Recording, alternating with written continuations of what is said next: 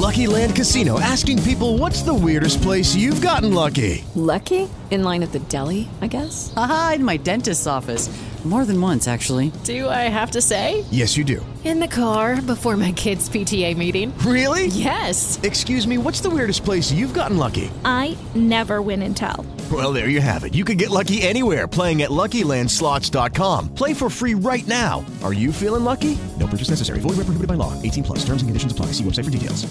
Judy was boring. Hello. Then Judy discovered ChumbaCasino.com. It's my little escape. Now Judy's the life of the party. Oh, baby, Mama's bringing home the bacon. Whoa, take it easy, Judy. The Chumba life is for everybody. So go to ChumbaCasino.com and play over 100 casino style games. Join today and play for free for your chance to redeem some serious prizes. ChumbaCasino.com. No purchase necessary. Void where prohibited by law. 18 plus terms and conditions apply. See website for details.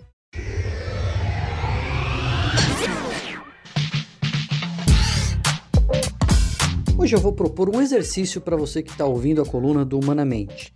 É quase que uma terapia, hein? Você tem que embarcar comigo. Pensa na última vez que você fez alguma coisa errado.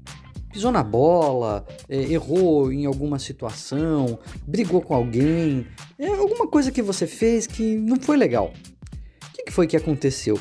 Quais foram os motivos? Qual foi a razão de você ter agido dessa maneira? Você consegue pensar? Quais foram os fatores que te levaram a isso? É interessante fazer esse exercício, né? Porque eu queria que você comparasse com uma outra situação.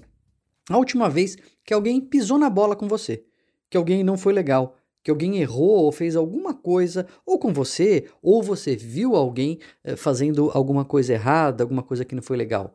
Quais foram os motivos que você acha que levaram a pessoa a fazer aquilo? Por que, que ela agiu daquela maneira?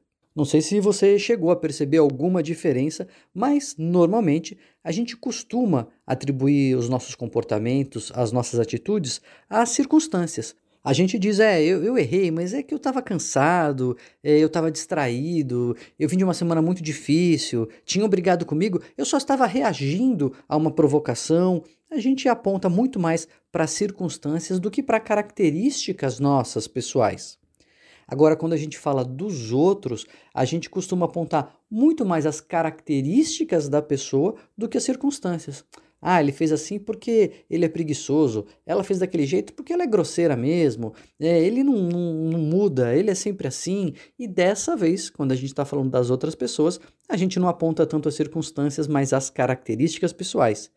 Hoje é quinta-feira e você achou que a gente não ia falar, mas aqui estamos falando dos vieses cognitivos, esses erros que estão inseridos no nosso cérebro, e esse se chama erro fundamental de atribuição.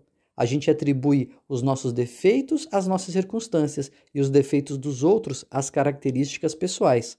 O que a gente esquece é que o outro está fazendo a mesma coisa e que no fundo isso é um erro, porque todos nós somos resultado das nossas características e do nosso entorno. Se você quiser continuar conversando comigo, me siga nas redes sociais que não tem erro, no arroba Daniel M. Barros.